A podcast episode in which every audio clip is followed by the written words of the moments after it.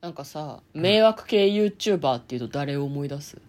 え誰も思い出さないけどあそんな本当に見てないねいや私もさあのいやで炎上する系の迷 YouTuber の動画はあんま見ないからさはいわかんないんだよね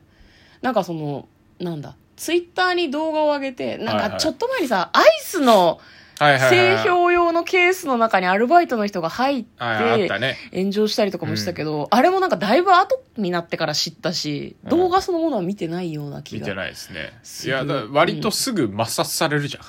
最近はねもでもなんか通報したいんじゃないのみんなうまあまあ見つまあけまあ、まてあ、それはね、ううんんなんだっけななんか渋谷のスクランブル交差点あのあ中央であ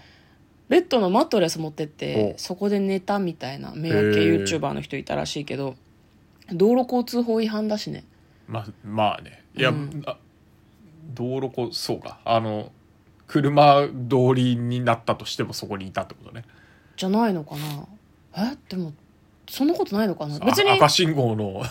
赤信号とあの歩行者しか歩いちゃいけない瞬間にベッドわーって運んで、うんガーって出てで赤になる前にわーって片付けるとかやってたらそれはセーフセーフなんじゃないの迷惑防止条例違反とかにはならないのかな東京都いやまあ迷惑になってなければいいんじゃないうーんるほそどんなこと言ったらだってあれじゃないあのワールドカップの時とかにウェーイってやってたのとかさあれだって逮捕者出るよだってあれうん とかハロウィンで騒いでた時はあれも逮捕者出てるってば。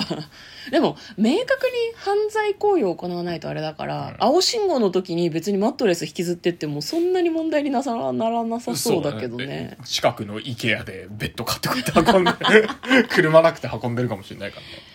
まあ、ただ、一般的に迷惑には当たるとは嫁は思うけど、うんなるほどうなんでしょうね。ただ、あんまり私たち、あれですね、実は迷惑系 YouTuber とか、うんそういう人を知らないね、割とね。知らないねでもさ最近あの、うんあれだよねあなんでのあのドラレコ映像がさああ、出てるね。そう出てるツイッターけどとかで。ついついうん見ちゃうよね、めちゃめちゃ。でも、あ怖くないあれ。どんな恐ろしいことが起こるのかなと思って、ハラハラしちゃうんだけど。あトラックとかだとさ、え、歩行者を引きそうになるってことって思って、ハラハラしてしまう。うんでも大体あれなんだよね。ドラレコを撮影してる人は悪くなくて、うん危険運転を目の当たりにしたりといやまか、あそそうらそういうのを上げてるだそけならんだそうけよどさ。自分の犯罪行為 をさでもなんかなんかで、うんあのドラレコなのかわかんないけど、うん。えっ、とパトカーとカーチェイスするみたいな感じで、うんめちゃくちゃ速いスピードで、うん。あの高速道路に逃げてた、うんは人が捕まって、うん。で裁判の時に、うんあのどのぐらいの速度出てたのかっていうのをあのポールが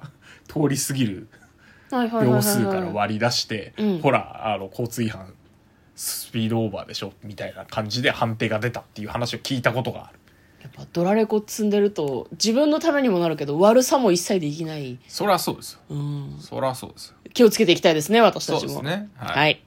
こんばんは、嫁です向。こうですトレーラードドラライイビング。ビングはい、始まりました。トレーラードライビング。この番組は映画の予告編を見た嫁と婿の夫婦が内容を妄想していろいろお話ししていく番組となっております。運転中にお送りしているので安全運転でお願いします。はい、今日もトレドラサブスタジオの方から映画の妄想をしていきたいと思います。。はいい、今日妄想する映画はこちらです。スプリー、2021年4月23日公開93分の映画です。もう誰も止められないアメリカの映画だそうです。はい、じゃあまず予告編の方を復習していきたいと思いますお。願いします。車に搭載された、ドラレコでいいんですかね外側を映してるのもあるし内側を映してるのもあるみたいです、はいはいはいまなるあ、両方ともドライビングレコーダーっていうカーもね、まあ、あの、タクシーとかそういうのにやっあーぱやっぱり、あの車載カメラ中についてるよはね。いはいはいはい内側を撮るやつも外側を撮るやつもあるそうそうそうで外側に向けたカメラに向かって水色の T シャツを着た男性がみんな僕を見てっていうふうに言っていますサンダンス映画祭を熱狂させた SNS の恐怖と不条理を描くジェットコースタースリラー日本上陸僕はカートだっていうふうに自己紹介をしております。タクシーの運転手っていうよりもなんか、ウーバーあーウーバータクシーみたいなはいのはいはいのはい運転手なのかなっていう感じそれっぽいででしすねはたい。若い男の子、まあ、もしかしたら30代ぐらいかもしれないですけど、なんか、その後、ペットボトルに何かの細工をしてるんですね。針をラベルに刺す。そうすると、毒物は漏れ出さないとか言ってるんですね謎。で、ええー、と車に乗せたお客さんにそれを飲ませていくとその人たちが咳き込んだりとか苦しんで倒れたりする様子が車載カメラに映るんですね一体何をしてるんだこの男はと思うんですが、えーライドシェアドライバーウーバーみたいなことでね、はいはいはいの暴走ライブ配信が始まる、入念な準備はフォロワー獲得の第一歩見逃さないでえー全部で8台車の中にカメラを置いております、でそれをライブ配信してるっぽいんだよなねるほど。でそれによってフォロワーを捕まえようっていう魂胆なのかもしれないです、次々に何でしょうねこれインスタライブの様子とかなのかなあと YouTube ライブとかね、うんいろんなのでこう自分が撮影してる映像を流していくんだけどこうなんか血まみれの状態で「僕をフォローして!」って叫んでたりとかしててちょっと尋常じゃないんだよねライブ配信をするか死ぬかライブ話題というような、えー文字が出ておりました。もう誰も止められない。これあれですかね。インスタライブか何かで変態ドライバーに注意してっていう風に言っている女の人が、次の瞬間にその人の車に乗せられていたりとかするので、まあいろいろ気に入らない人にこう、制裁を加えていくみたいな感じなんですかね。スプリー、炎上上等、死んでもバズれ。というような煽り文句が出ておりました。ということで、内容の方妄想していきましょう。トレーラードライビング。だからその、はいい、わゆるその、バカッター的なことを超えたとこそうだろねですよいねや。これでもさこういうの見ると、昨日さあうんのプロレス視点みたいな話したからさ、はいはいあはい。れだけどさ、うんぜひ迷惑系の YouTuber の人は、うん完璧なセットの中でうん、やっててほしい、ちょっと前向きすぎるのもどうかなというふうに嫁は昨日の配信を聞き直していて思ったけいどや、ね。そうだけうんど、自分のそうだけど心の安寧のためにはいいかもしれないけど、その思想は割と危険寄り だよ。楽観視が過ぎると思うよ、嫁は。いやいやだからうん迷惑で本当にやっちゃってるから迷惑になるんだけんど、うんうんこういうバカなことしましたは、うんやっぱりあのはじめ社長とかってバカなことやってたよねちゃんと昔はね企画してね、うん、あれはでもちゃんと企画として成そうそう立そうすそうそうるタイプうのんおバカなことだったけそうど。だからああいううん感じできちんとお金かけて、うんあの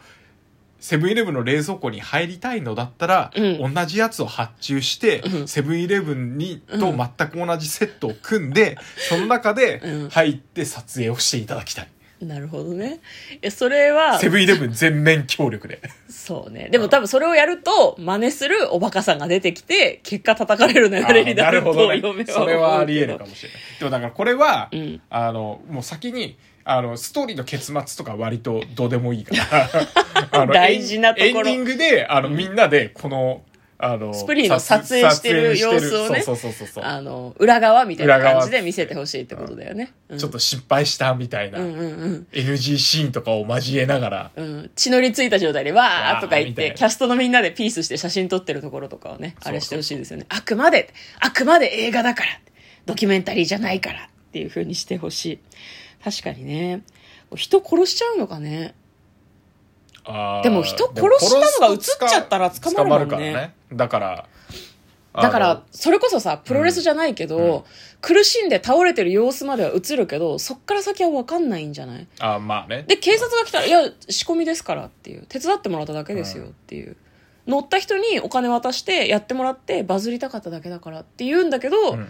実のところどっちだろうね殺しが楽しくなっちゃってるのか、うん本当に本当にプロレスなのかどっちかじゃないああ、なるほどね。そっちの可能性もないあでもまあ、お金、最初のやつはお金出してるけどう、ん最終的に、あの、ほら、番組かなんかでさ、うんうんうん煽ってた人がやってたよこんなやつ許すな、みたいな。いたね、あうん。うんあの人が、つ本物のターゲットかもしれないね。あーいや向こうのさっきの話じゃないけど、うん全員お金渡したりとか、うん結託して、炎上商法みたいなのをすごい大規模にやってるんじゃないのやかっな。てて、やってて、で、んそれに、あの、えっ、と、過剰反応というか、うんうん真に受けてしまった、そのテレビのコメンテーターを、本当に懲らしめるみたいな。あーで、懲らしめようとしたら逆に返り討ちにされて死んじゃうとかそとうかもあいうりよね流れかもね。まあ確にスリラーだから、それもありだね結構ね、胸くそが悪い終わり方をするんじゃないかなってちょっと嫁は思うんだよね。恐怖と不条理だからう、んうん、本当は仕込みでやってるんだけど、周りがどんどん信じちゃって、プロレスだって分かんない人たちが大騒ぎして、結果、大惨事になるみたいな感じなんじゃないのかな。で、皮肉なことに、その、なんだろう。タクシードライバー役をやっていた人も死んでしまうし、まあ、そのその人を殺した人もうっかり死んでしまって、で死んじゃったせいで大バズりみたいなそういう皮肉な展開なのではないかというふうには思います。はいはいちょっとお時間が厳しいので、ストーリーの方は読み上げませんが、はいよろしければ調べて確認してみてはいかがでしょうか。ということで、嫁と向こうのトレーラー、ドライビング、まったねー